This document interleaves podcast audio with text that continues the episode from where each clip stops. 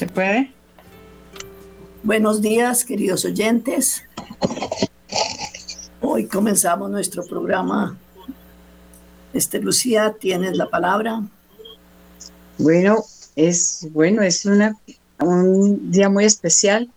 Tenemos un tema bien importante con María Margarita. Hemos estado conversando de que eh, cada vez se necesita tener ideas más claras y más em, decisiones de, actuar y cómo hacerlo, ¿no? Entonces, en el sentido de la educación, en el sentido de la familia, ese derecho fundamental es la educación con los hijos. Claro, la educación está acompañada de, lo más importante, el amor, indudablemente porque dicen, no, pues hay que educar, pero no, es que hay requisitos. Eh, algo bien importante para educar a los hijos es primero y ante todo el amor el amor, la acogida, el encuentro con los hijos, porque el amor es un encuentro, María Margarita. Cuando los padres están aislados, salen de casa, no acogen a los chicos, no los ven muchas veces, van al club, por un lado, otros van a, sus deportes, digamos, según las situaciones económicas, se aíslan bastante del hogar, pero se necesita para el amor que haya el encuentro constante absoluta, digamos, absoluto interés. Y eso es realmente importante que nosotros lo tengamos muy en cuenta, porque la familia tiene que sentir el valor de ser familia. Eh, ayer hubo un, un, evangelio muy especial que todos tenemos que tener muy claro. Es la autoridad de la familia. ¿no? Así como se habla de, de, de, lo que decía de la autoridad, Dios es Dios y su autoridad es infinita. Pero también nos delegó eh, autoridad como padres para educar a nuestros hijos. Esto es realmente básico y hay que tenerlo muy en cuenta. Por eso invitamos a los papás que tomen atenta nota.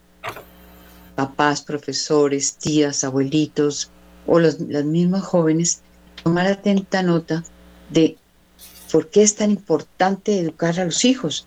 entonces vamos viendo que la educación necesita amor, como hemos iniciado diciendo lo básico, el amor, pero hay un punto esencial de la autoridad de los padres, que estén convencidos de que tienen autoridad, porque la autoridad se perdió.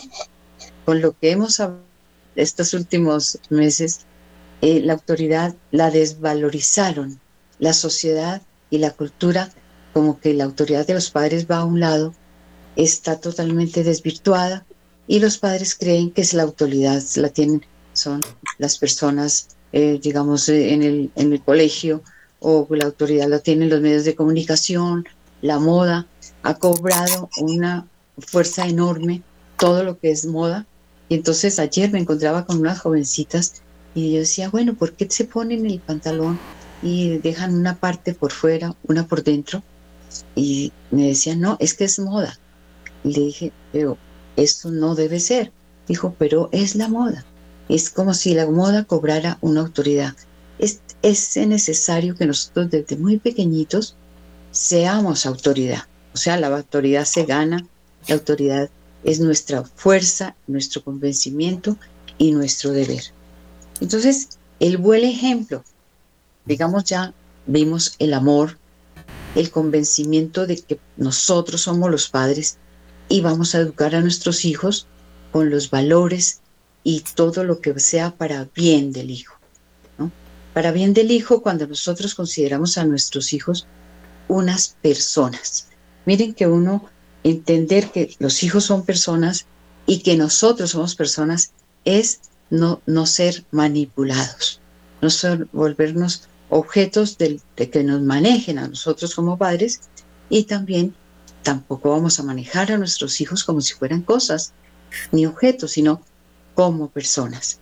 Fíjense, en ese mundo del ser, cada persona es única, original, irrepetible. Miren que con los chiquitos hay que tener muy en cuenta que es irrepetible, que cada personita, esos pequeñitos que vamos recibiendo en nuestro hogar, es un mundo por descubrir cada uno trae pues todas unas características diferentes en algún momento dado, eh, a cosas similares, cosas muy exactas en todo, dentro de todo lo que es naturaleza humana, pero realmente es, eh, son engendradas por amor y la relación de padre y madre con el hijo debe ser de un respeto enorme. Entonces, vamos viendo puntos esenciales, el buen ejemplo, el respeto, y ustedes irán anotando allí, y la parte de disciplina.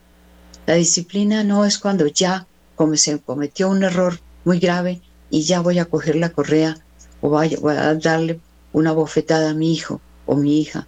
No, la disciplina son una serie de normas, de límites, de guías en la vida desde muy pequeñito se va mostrando con amor, recuerden, con amor se va mostrando un camino, algo que debemos mostrar, decir, deseo para ti esto, quiero que seas correcto, quiero que seas una persona buena, siempre hacer lo correcto. Cuando no haces lo correcto, te recuerdo que lo correcto es tal, tal acción, o lo correcto es decir la verdad, lo correcto es hacer las tareas, lo correcto es respetar a tu hermanito, tu hermanita. Es decir, lo correcto y lo bueno se va enseñando con amor, algunas veces con alguna repetición, una mostrar nuevamente lo, lo, lo verdadero y lo correcto, lo bondadoso, para que los niños vayan asimilando. Esto es desde pequeños, no es cuando ya llegaron al colegio y en el colegio aparentemente les van a dar una disciplina. Nuestra disciplina es la mejor. Tenemos que volver a tomar, digamos, una autoestima de padres, podríamos decir, ¿no? Cuando nosotros como padres nos reconocemos que la autoridad viene de Dios, esa autoridad de, padres, y, esos límites los ponemos y no los ponen los demás, sino los ponemos nosotros y buscamos que los demás también los pongan. Porque vienen personas a la casa que eh, por alguna circunstancia, ya sean visitas, persona que nos ayude y pone otros, otros límites, otros valores y nosotros tenemos que estar alertas. Y esto es lo que está pasando de no estar alertas cuando el Ministerio de Educación se metió en la casa. Se metió, yo creo que se, es el gran intruso para nosotros educar a nuestros hijos. Y esto lo vamos a ir viendo más y más insistentemente porque mm, los padres tienen la palabra y tienen el derecho como padres, creo que en la misma constitución y con los derechos de los padres. Entonces la comunicación debe ser esencial, la comunicación con los hijos y una correcta escala de valores. María Margarita, fíjate que ahí llegamos a puntos esenciales. Ustedes, si quieren anotar, repito, el amor, el buen ejemplo, la disciplina, el cuidar el respeto por nuestro hogar, los límites muy claros, la buena comunicación y una correcta escala de valores. Recordamos que estamos, siempre que recibimos nuestros hijos, es un ser humano, un ser humano que Dios pone en nuestra vida, son personas y no se pueden manipular, no se pueden ofender, sino respetar y amar. Yo creo que eso de los padres como modelos, pues es fundamental. Y los padres tienen que estar eh, creciendo juntos. Es decir, el padre y la madre aprenden a ser padres y madres, pues es esencialmente cuando tienen ya los hijos en brazos. Esa, esa autoridad la van practicando con un apoyo mutuo, con una comunicación padre y madre que tengan unidad de criterios, que se superen como personas y ser padre es la gran oportunidad, pienso yo, que si los padres quieren crecer en, en la vida, ser cada vez mejores no es que tengan más plata o que le puedan dar más comodidad a los hijos, más regalos, más juguetes, sino es darles el ejemplo, el regalo de sí mismos y la oportunidad grande de ser mejores personas. O sea, la posibilidad de santidad, nosotros como católicos tenemos que retomar la santidad. No es por allá lejos eh, los antepasados, los mártires, ellos muy bien nos dieron un gran ejemplo, pero realmente nosotros tenemos que hacernos santos es, es siendo buenos padres. Y es gran oportunidad de crecer con el hijo. Y hay que documentarse indudablemente. Hay que informarse. Hay que prepararse para ser cada día mejor. Por el hijo, con el hijo. Y el hijo realmente es, es el regalo más grande que Dios da al ser humano como plenitud humana. Yo lo pienso así. Y es de desarrollo constante. ¿no? Entonces esos requisitos para que las figuras sean de verdad de autoridad, papá y mamá, necesita que se conozca la persona, que vea sus fortalezas, sus debilidades, mirarnos como padres, tenemos cualidades y también tenemos equivocaciones. Es allí que, la persona puede corregir.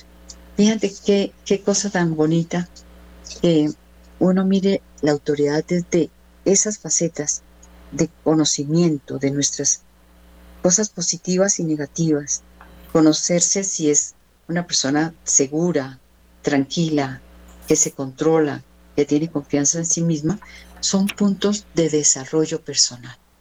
Entonces ahí vamos viendo que la familia, con esas figuras de papá y mamá, pues carambas, pueden desarrollar un contacto con el mundo cauteloso, puedo decirlo en primera instancia, pero también creativo, enriquecedor, que se da al mundo, pero que no permite que el mundo lo invada, lo dañe, y menos a sus hijos. Esa autoridad debe ser siempre para el bien ser y no para el bienestar solamente. Se dan las dos cosas. Entonces, eh, en la familia se da ser mejores, ser buenos, pero no solamente hacer y tener cosas buenas. Estas dos cosas deben ir unidas. Indudablemente, en orden de prioridad, ser buenos es algo completamente importante. Y se lo debemos hablar a los niños. Decirle, mira, yo lo máximo que espero de ti, no solamente que tengas cosas, sino lo que espero de ti como mi hijo, mi hija, es que seas una buena persona. Ese objetivo maravilloso que no me importa que sea la reina de belleza, no, no necesito. Tú como eres, eres igual de valiosa o valioso en este mundo. Que como eres, eres más, más inteligente, no, no eres más inteligente que nadie, ni menos. O sea, dales un juicio de realidad en su valor personal. Entonces, María Margarita, te doy la palabra porque hay mucho que decir de la familia. Bueno, queridos oyentes, eh, a mí me llama mucho la atención eh, la vida de San Juan Bautista, ya que él, podemos decir que es el primer mártir de la familia, eh, porque fue el primer mártir que dio su vida por, por defender la familia. yo creo que ustedes se acuerdan la vida de él, en que él empezó a ir en contra de la vida que llevaba Herodes, porque se ha casado con la, con la esposa de su hermano. Entonces, ante esta realidad, eh, él empezó a acusar a Herodes. Y Herodes, sin embargo, admiraba mucho a San Bautista, le encantaba sus sermones, pero pues él vivía en, concubinato. Entonces, eh, San Juan Bautista lo acusó de que él vivía en concubinato y él eh, pues no le gustó nada, pero menos a la esposa, porque la esposa al vivir en concubinato no podía ser eh, reina. Entonces es cuando manda matar, a que le llevaran la cabeza de Juan Bautista en una bandeja, hace bailar a su hija y la hija le pide a Herodes que mm, va donde la mamá y le dice que qué le pide y le dice que la cabeza de Juan Bautista. Entonces fíjense que aquí podemos decir nosotros que es el primer defensor de la familia, como deberíamos ser todos, no solamente el, dejárselo a los sacerdotes, a, personas que, estén dentro de, liderazgos eh, católicos, sino que es el papel nuestro, estar defendiendo la familia permanentemente, ya que la familia siempre ha sido lo más eh, importante de la sociedad. eh, podríamos decir que es lo más sagrado después de Dios que tenemos los hombres. Es una institución que el Señor creó para que el mundo tuviera un orden. Hubiera un papá, una mamá, hombre, mujer, y no toda esta ideología de género, eh, y que lo, lo, ayudaran a él a procrear la, la tierra. Entonces le dio este poder tan lindo y por eso formó la familia. Fíjense que la, la, familia podemos decir que es el nicho ecológico em, y podemos, porque fíjense que nosotros podemos vivir como, como seres humanos en cualquier parte de la Tierra, desde los rigores del Polo Norte hasta los calores extremos de los desiertos. Eh, ningún otro animal, ninguna especie vegetal puede, puede hacerlo lo mismo. En cambio, eh, el hombre no puede vivir sin la familia. Necesitamos la familia para sobrevivir y necesitamos la familia no solamente desde el punto de vista material, sino también desde el punto de vista espiritual y psicológico. Un niño que crece sin familia es un niño en que el día de mañana va a tener una cantidad de problemas y toda esa cantidad de, crímenes, de gente que está en, em, en la droga, en promiscuidad, es porque no tuvieron una dirección de papá y mamá eh, donde les daban los valores, donde les enseñaban, el bien y el mal. Y lo que nos decía ahorita la doctora Este Lucía, el, el, Estado se ha dedicado a acabar con la familia y, todos los gobernantes del mundo entero, por eso están aprobando el aborto, la eutanasia, metiendo toda esta ideología de género que ya hemos estado hablando acá, para destruir la familia. Es el propósito del demonio, porque a él no le interesa que haya familia. Si se acaba la familia, el ser humano se, se acaba. Entonces, eh, vamos a, ir viendo cómo necesitamos de la familia. El, ser humano nace en ese, y cuando nace en ese eh, nicho familiar de papá y mamá, donde papá y mamá son orantes, son creyentes, donde le están inculcando valores y virtudes, podemos estar seguros que ese niñito el día de mañana va a ser un adulto auténtico, eh, ejemplo para la sociedad y para los demás. Por eso la iglesia siempre ha insistido en defender la familia y el matrimonio como la unión de un hombre y una mujer. No nos podemos dejar llevar por estas ideas que hemos estado hablando desde hace ya varios meses de la ideología de género, porque esto es una cultura que nos quieren imponer.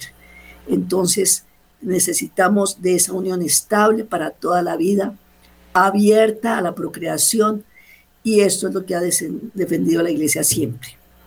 Fíjense que el Papa Francisco eh, también ha estado en sus homilías, siempre ha defendido la familia también como la primera cédula, célula de la sociedad. Es eh, algo tan importante que esto no lo podemos negar. Y todas estas eh, culturas nuevas nos quieren imponer unas, unas cosas completamente diferentes a nuestros principios. Eh, entonces, em, nosotros vemos cómo esta defensa de la familia tiene que hacerse como Jesús nos, nos enseña. Yo pienso que cada persona que nos está escuchando en el día de hoy, eh, queremos que sea estos portavoces de todo lo que nosotros siempre estamos hablando, para que nos ayuden en esta defensa de la familia. No hacerlo con agresividad, no desde el ataque a los que piensan de otra manera, sino desde la convicción profunda de que tenemos razón y de que es lo mejor para el hombre, desde esa proclamación serena, pacífica, pero firme, de que la familia es la unión perfecta entre un hombre y una mujer. Eh, algunos consideran que sin insultos, eh, sin mm, esa agresividad, no pueden defender las ideas. Y es todo lo contrario. Los insultos, la agresividad, eh, todo esto, la violencia, es lo que va haciendo minar el prestigio y la credibilidad de aquello que, está, que estamos nosotros defendiendo. Y en una sociedad pluralista como la que tenemos hoy en día, hay que tener esta valentía, desde el hogar, cuando ustedes ya empiezan a tener, por ejemplo, adolescentes, que ellos empiezan a dejarse contaminar del mundo, no utilicen agresividad, no utilicen violencia, sino ustedes les han inculcado estos valores desde que están pequeños.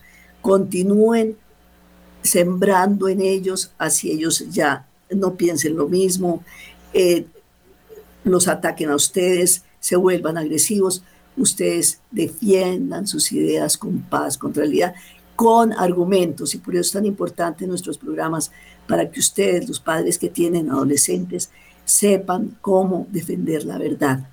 Y no solamente con los adolescentes, también en el trabajo, en, el, en, las universidades, con, la, con los vecinos, eh, con la, la, familia, porque es que en la familia extensa también hay diversidad de pensamientos, precisamente por lo que todos estos eh, temas de, eh, de comunicación nos están lavando el cerebro.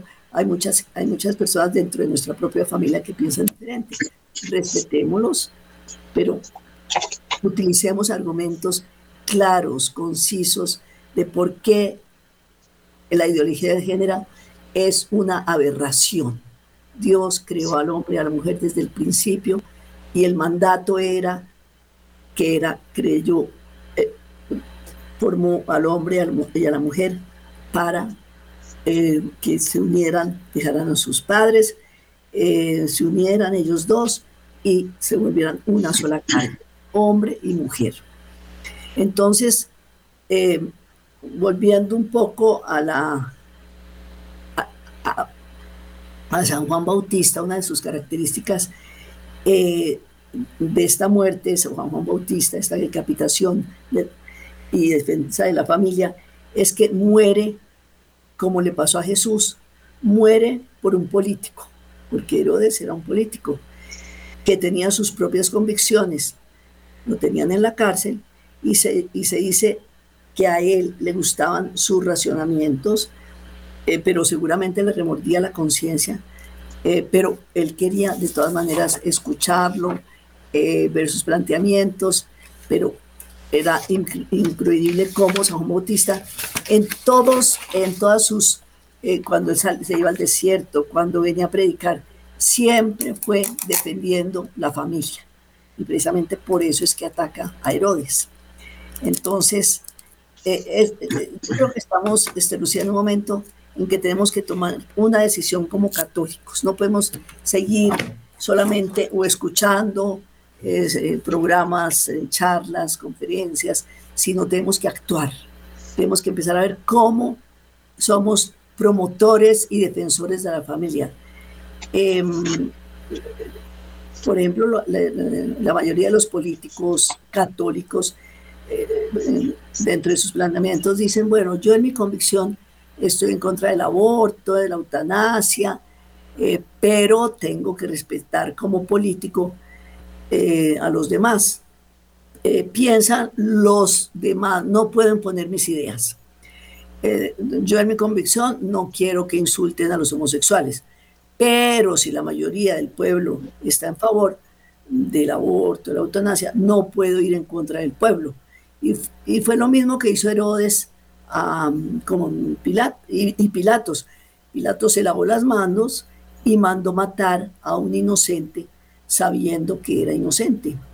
Por eso la iglesia em, en temas graves como el aborto insiste en que un político católico cuando está apoyando la ley abortista, ese político queda excomulgado, bien, por favorecer el aborto o por decir, bueno, yo mis convicciones son estas, pero respeto, queda excomulgado.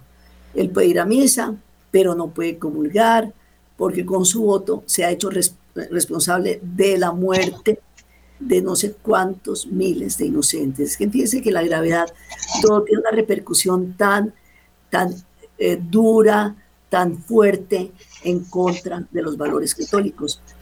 Eh, por eso eh, Jesucristo nos dice lo que ya está inscrito en nuestra naturaleza, que la, que la familia solo es válida eh, cuando existe la unión de un hombre y de una mujer. Solamente es válida. Eso nos lo dijo Jesucristo. Eh, esta unión del hombre y la mujer está unida en forma estable y abierta a la procreación. Así es que ojalá que ustedes estén tomando notas, como nos dice siempre la doctora Esther Lucía, de lo que nosotros hablamos en nuestros programas, porque son de una importancia en que, en que nos abren como, como, como el entendimiento para poder entender por qué no tal cosa o por qué sí tal cosa. Defendamos la familia, defendamos ese nicho tan importante que Dios creó y no nos dejemos seguir eh, influyendo de, de, todas estas, esta cultura eh, de ideología de género, abortista, eh, eutanasia, porque mucha gente empieza a creer que es que el tiempo ha cambiado, que tenemos que ir con el mundo, inclusive en el sínodo de Alemania ya los obispos están diciendo que hay que ir con el mundo y van contra el, quinto mandamiento, no matar, aborto, eutanasia, contra el sexto mandamiento, todo lo que tenga que ver con la pureza, con eh, el, esto, este cambio de, sexo. Entonces vamos en contra de los diez mandamientos de la ley de Dios, porque si empezamos a ver, estamos infringiendo todos. Entonces tenemos que tener mucha oración como católicos, eh, mucho compromiso, que seamos católicos activos, católicos comprometidos.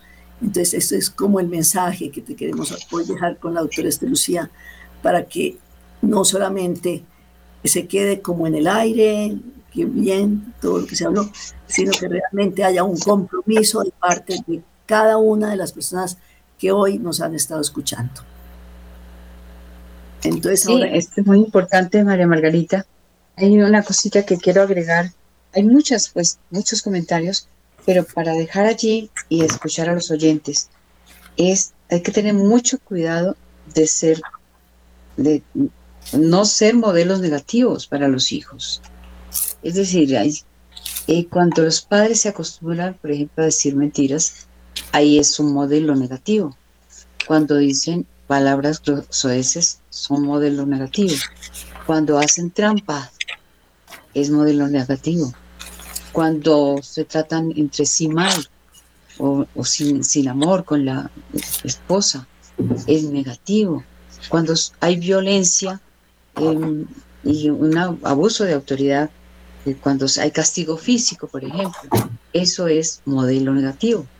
Es decir, hay características de autoridad que siempre tiene que ser muy auténtica, muy coherente lo que piensan, lo que organizan mentalmente los padres, lo que muchas veces tienen que corregir, tiene que ser algo que es coherencia, o sea, lo que se piensa, lo que se eh, entiende ya, se tiene la, una idea clara con lo que se actúa, o sea, con lo que se hace, cómo se comporta el padre con su esposa, con el hijo, la mamá igualmente, cómo se comporta con su esposo, con su hijo, y cómo que se comporta con todas las personas.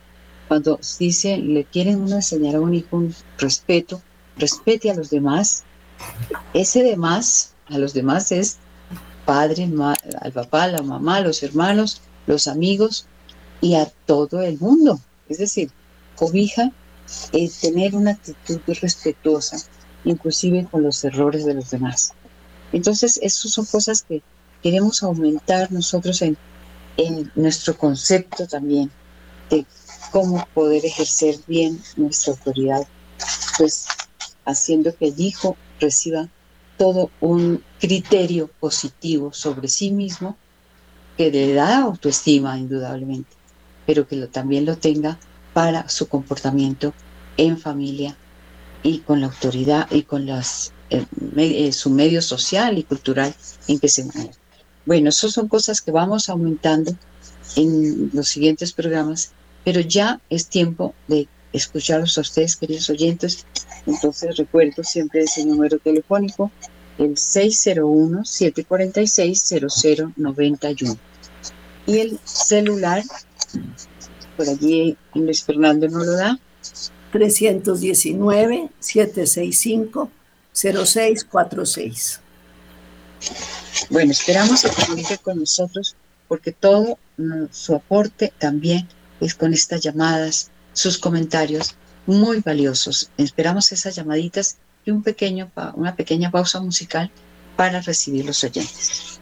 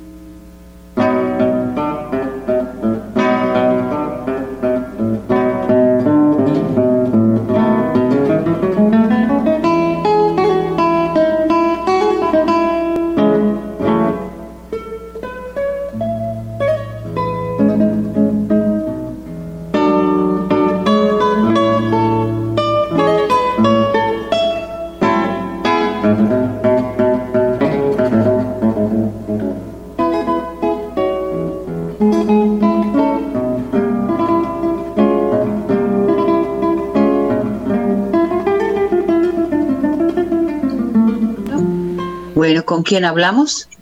Buenos días, con Ángela.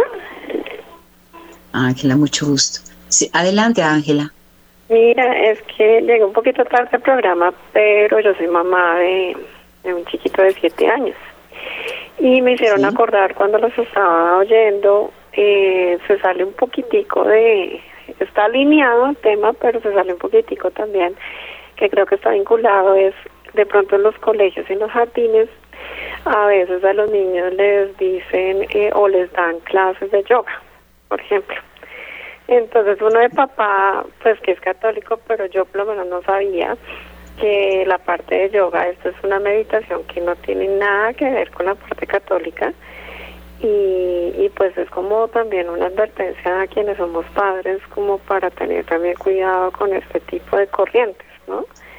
Eh, porque a veces uno como que seguía por lo que hay en los jardines o en los colegios y pues uno lo ve muy normal o lo, o lo normalizan y uno no se da cuenta en qué momento. Entonces sí hay que estar muy atento de pronto a esas a esas clases que dan dentro de los colegios también porque puede ser que uno en casa no les dé pues ese tipo de ejemplo de yoga ni nada de eso, de esos tipos de meditaciones, pero sí en otras partes, entonces sí hay que estar muy atenta, es como una advertencia porque a nosotros nos pasó. ese es el comentario. Muy bien, Ángela, pues es muy acertado, es una época en que se meten ciertas formas de, de, de recreación, por así decirlo, porque se podría enseñar simplemente ejercicios, ¿no? Pero si ahí vienen detrás una serie de filosofías que se oponen a lo que es nuestra religión católica, nuestra creencia. Entonces tenemos que afianzar nuestras, nuestras creencias, tenemos que allí, digamos, llenarnos de argumentos, de buenos ejemplos, de todo realmente lo que se vuelve coherencia en la educación y mm, pues lo demás explicar, si acaso insisten, porque los adolescentes son insistentes, eh, de explicar que hay una serie de, pensamientos eh, orientales, bueno, de muchos países, explicar si, si ya alcanzan a comprender todo esto, pero que hay buenas, quizás buenos ejercicios que podemos utilizarlos fuera de lo que es la parte filosófica, ¿sí? Entonces, esto es, esto es realmente porque se ha vuelto ya también una moda, pero si nosotros indicamos qué se utiliza de la moda, y que es algo que nos puede apartar de nuestras propias creencias, nuestra fe en Dios, entonces hay que advertir. Hay que advertir y ser, digamos, muy firme en, nuestro, en nuestras explicaciones, ¿no? Y, y, sin agresividad, sino con amor, escuchando también, pero mostrando lo que puede, las consecuencias que puede haber. Muchas gracias por tu participación, Ángela. Adelante, si hay otra llamada. Sí, Tenemos otra llamadita. ¿Con quién hablamos? Sí, doctora, muy buenos días. Le hablo Luis Fernando Villa de Cali. De Cali. ¿Y su nombre cómo es? Luis Fernando Villa, doctora, ¿cómo ha estado? Muy bien, muchas gracias, Luis Fernando. Qué ah, bueno, doctora, no, para felicitarlos por este hermoso programa. Realmente eh, Dios te bendiga, Dios las bendiga y, les dé que hoy San Agustín, el espíritu de San, de San Agustín nos dé nos dé eh, entendimiento, sabiduría, tolerancia, comprensión, amor, mucha fortaleza, ganas de hacer mejor las cosas cada día para un buen para un buen futuro de nuestro país, donde estos muchachos que están saliendo, que van a ser los futuros administradores de este, de, este estado, de este país, donde tenemos que tener modelos, donde tenemos que tener gente pujante, gente buena, que tenga gente de que, que sean coherentes en lo que hacen y en lo que dicen, porque realmente eh, por eso es que estamos como estamos porque no educamos y no, no, colocamos el punto donde teníamos que, colocarlo. Y realmente eh, Dios y la Virgen, eh, eh, y vuelvo y repito, San Agustín nos dé esa fortaleza, esa parte importante. Quiero aportar un granito de arena, es que me siento muy identificado con ustedes porque como padre, pues no soy perfecto, no soy perfecto. El que esté, el que, el que esté libre de pecado que tire la primera piedra. Pero sí le digo, doctora, que me siento muy identificado con ustedes. ¿Por qué? Porque la, eh, eh, eh, pues a nosotros no nos enseñaron a ser padres. A nosotros eso no lo dieron ni en la escuela, ni en el colegio, ni en la universidad. Eso lo aprendimos en el largo caminar, en nuestras actividades en el hogar, con nuestros hijos, con nuestras esposas, desde que ellos nacieron, desde, el vientre de la madre, venimos con un, venimos con un, con un proceso. ¿Y, cómo le parece que yo, cuando mi esposa estaba en embarazo, yo le hablaba a mi, a mi, a mi bebé en el estómago y le decía, hijo mío, usted va a hacer esto, esto, lo programaba, le decía esto, esto, esto, esto. Pues, mm, eh, gloria a Dios, y, es una técnica y una práctica que lo puse en, los, en mis hijos. Y eso, ¿cómo le parece, doctora, que para mí, pues, gloria a Dios, me siento bendecido. Em, en las empresas donde hoy en día, desde que ellos comenzaron los párvuros, desde párvuros, de, de, de, de, ya después de párvuros pasan a, al jardín y ya prejardín, colegio, es, es, colegio y la primaria, ya pues viene la secundaria y ya, gloria a Dios, me siento muy complacido porque mis hijos estuvieron en colegios católicos. Aquí en Cali tenemos un colegio muy importante, salesiano, que es, es como un colegio eh, donde mm, nos dan valores, principios, tanto a los padres como a, los hijos, ¿no? San Juan Bosco es una institución aquí en el Valle del Cauca donde, donde salen buenos estudiantes con buenos perfiles, donde, donde salen directamente, pues no a trabajar, pero sí con buenos, con buenos, con buenos entrenamientos, porque ellos tienen escuela allí, ellos tienen, el que le gustó la electricidad le fue por la electricidad, el que le gustó el dibujo técnico le fue por el dibujo técnico, la electrónica, eh, ellos tienen talleres especializados aquí en el Valle del Cauca y en toda Colombia y en el mundo entero, San Juan Bosco es mundial. Entonces, qué lindo, doctora, eh, bendiciones y me siento con unos hijos muy profesionales, créame que me felicitan en la empresa por estos hijos y me siento orgulloso me, hacen llorar, a ver, hay momentos de que me hacen llorar porque me preguntan, ¿usted qué le hizo a este hijo? O a esta hija, ¿usted qué le dio? Deme, regáleme la fórmula, regáleme la fórmula para que este hijo sea así como, para que mis hijos sean igual. Pues no igual, pero sí que tengan un conduce, doctora. Y eso para mí, eso me llena de alegría, me llena de satisfacción, me llena de mucho amor, de mucha, de mucha felicidad. Eh, la, felicito y me siento, vuelvo y repito, me siento muy identificado con ustedes. Bendiciones y un excelente día. Bueno, Luis Fernando, pues yo también quiero felicitarlo y me llena de alegría oír un padre de familia con ese entusiasmo, con esa fortaleza, con todas esas cualidades que usted dijo de lo que deben ser unos padres. eh, llenos de, entendimiento, de sabiduría, de comprensión, de amor. Todo eso es lo que vamos a hacer, el futuro de nuestros hijos, donde eh, todos los padres de familia tuvieran ese entusiasmo que usted nos está transmitiendo, yo le aseguro que tendríamos unos hogares completamente diferentes. He hablado de San Agustín y pienso que es un modelo eh, que tenemos que seguir todos, eh, porque pues sí, no somos perfectos, pero sí que tenemos esa responsabilidad tan grande.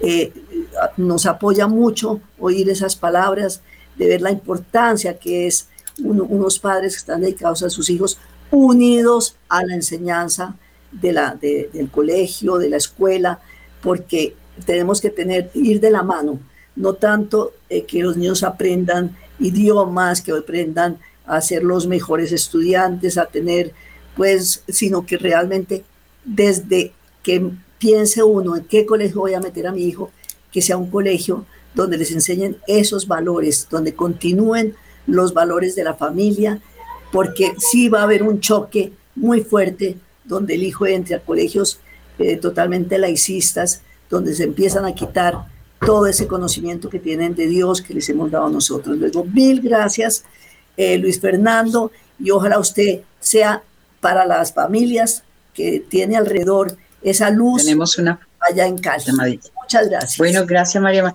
Tenemos otra llamadita en este momento con quien hablamos. Sí, buenos días, doctoras, ¿cómo han estado? Patricia. Ah, ok. Estamos escuchando. Mucha alegría de saludarte. Sí, gracias, doctora. Escuchándola sobre la familia. Para mí la familia es una parte muy fundamental desde que lleve los principios. Unos principios de una educación a sus hijos y también, obvio, a la pareja y a todo el núcleo familiar. Tristemente hoy en día se debe trabajar y dejar a los hijos y recomendados con otras personas. Pero yo pienso que cuando esto sucede, una debe conseguir personas que tengan un nivel de educación para así que guíe a sus hijos para que no se vayan a desviar de esos principios que se les ha dado.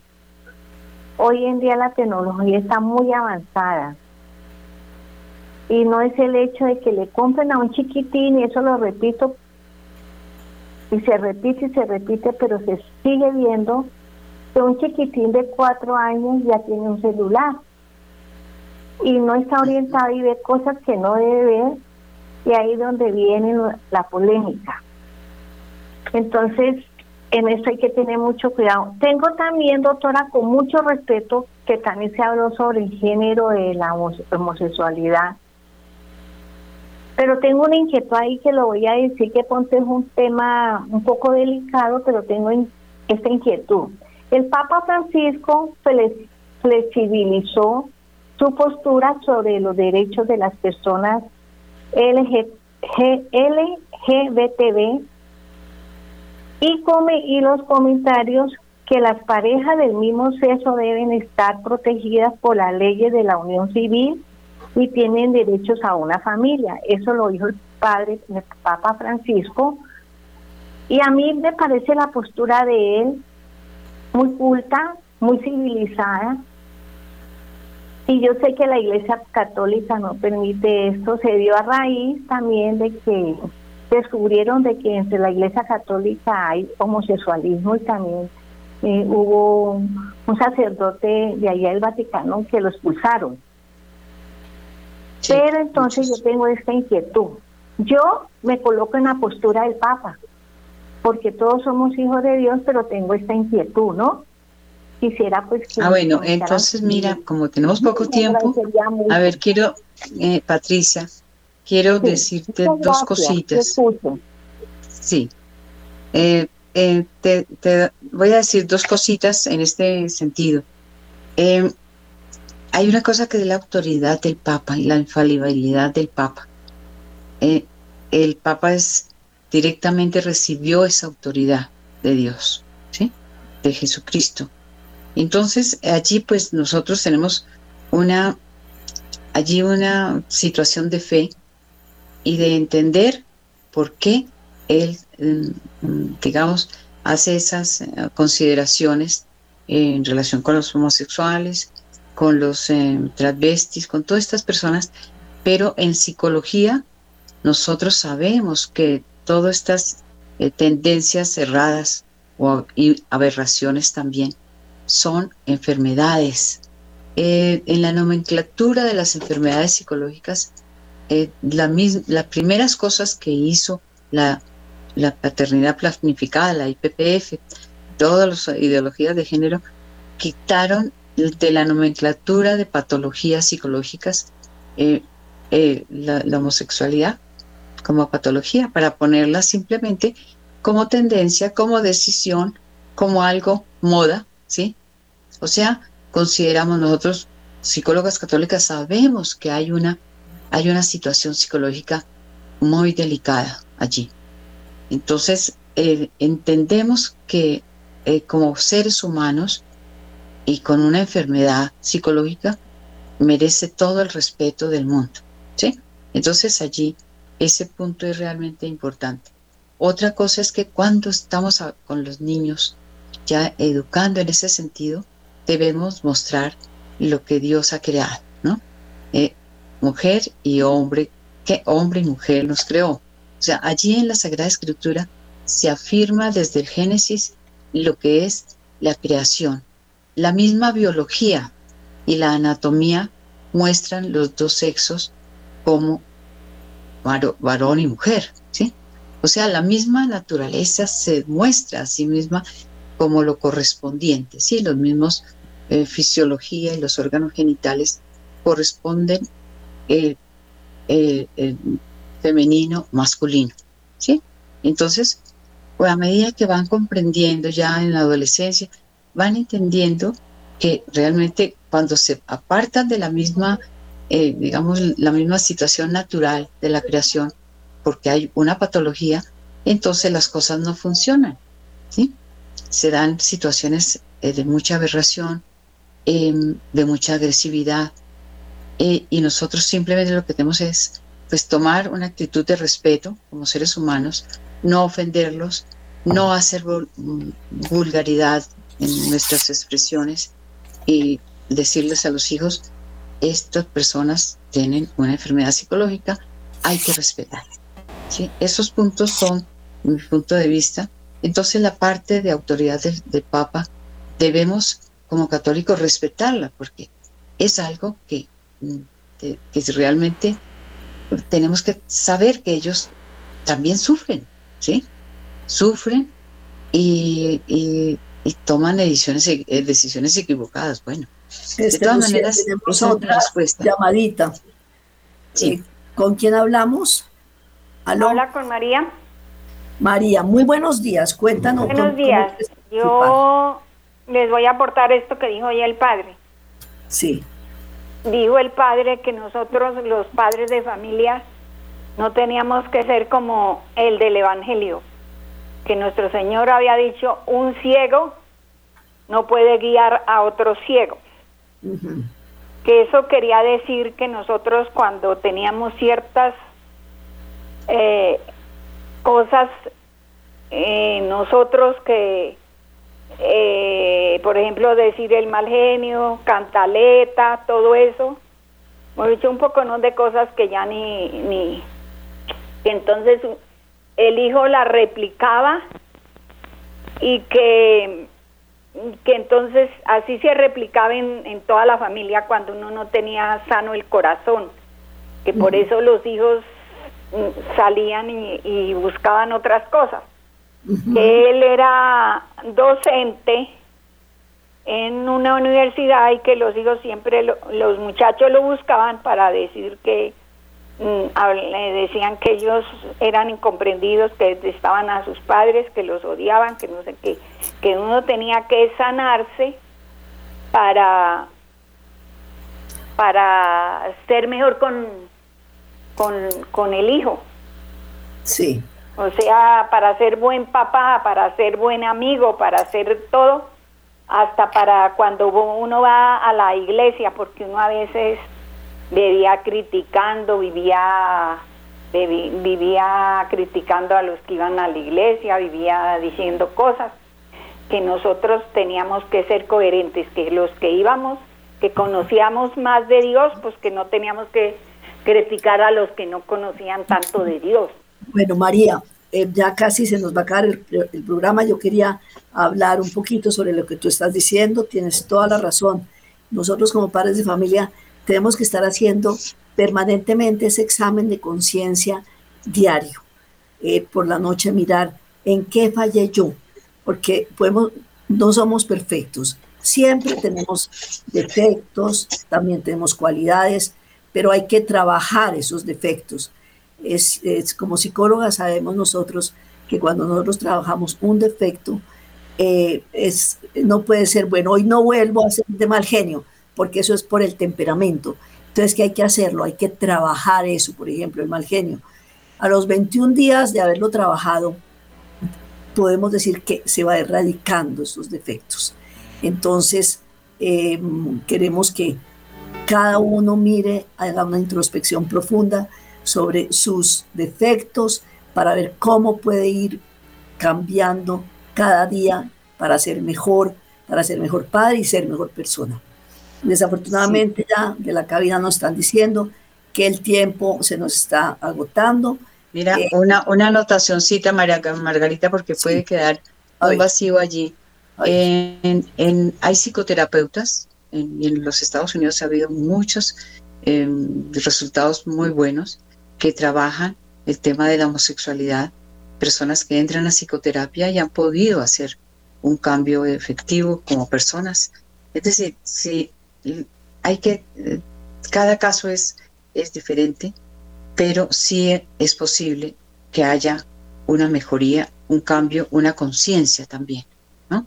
Porque las personas que quieren ya acercarse a Dios, pues también hacen, hacen la opción de decir no al, al ejercicio. Si, si tienen la tendencia, dicen no a una actividad homosexual, porque tengo fe en Dios y me amparo en mi creencia y fe católica.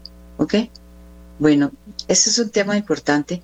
Bueno, entonces nos despedimos, María Margarita, por el día de hoy y quedamos con ustedes, queridos oyentes, em, para nuestro siguiente lunes. No sé, espero que no sea otro, otro festivo, pero que mm, nos estén acompañando todos de manos de la Santísima Virgen María. Muchas gracias y nos encontraremos en la próxima semana.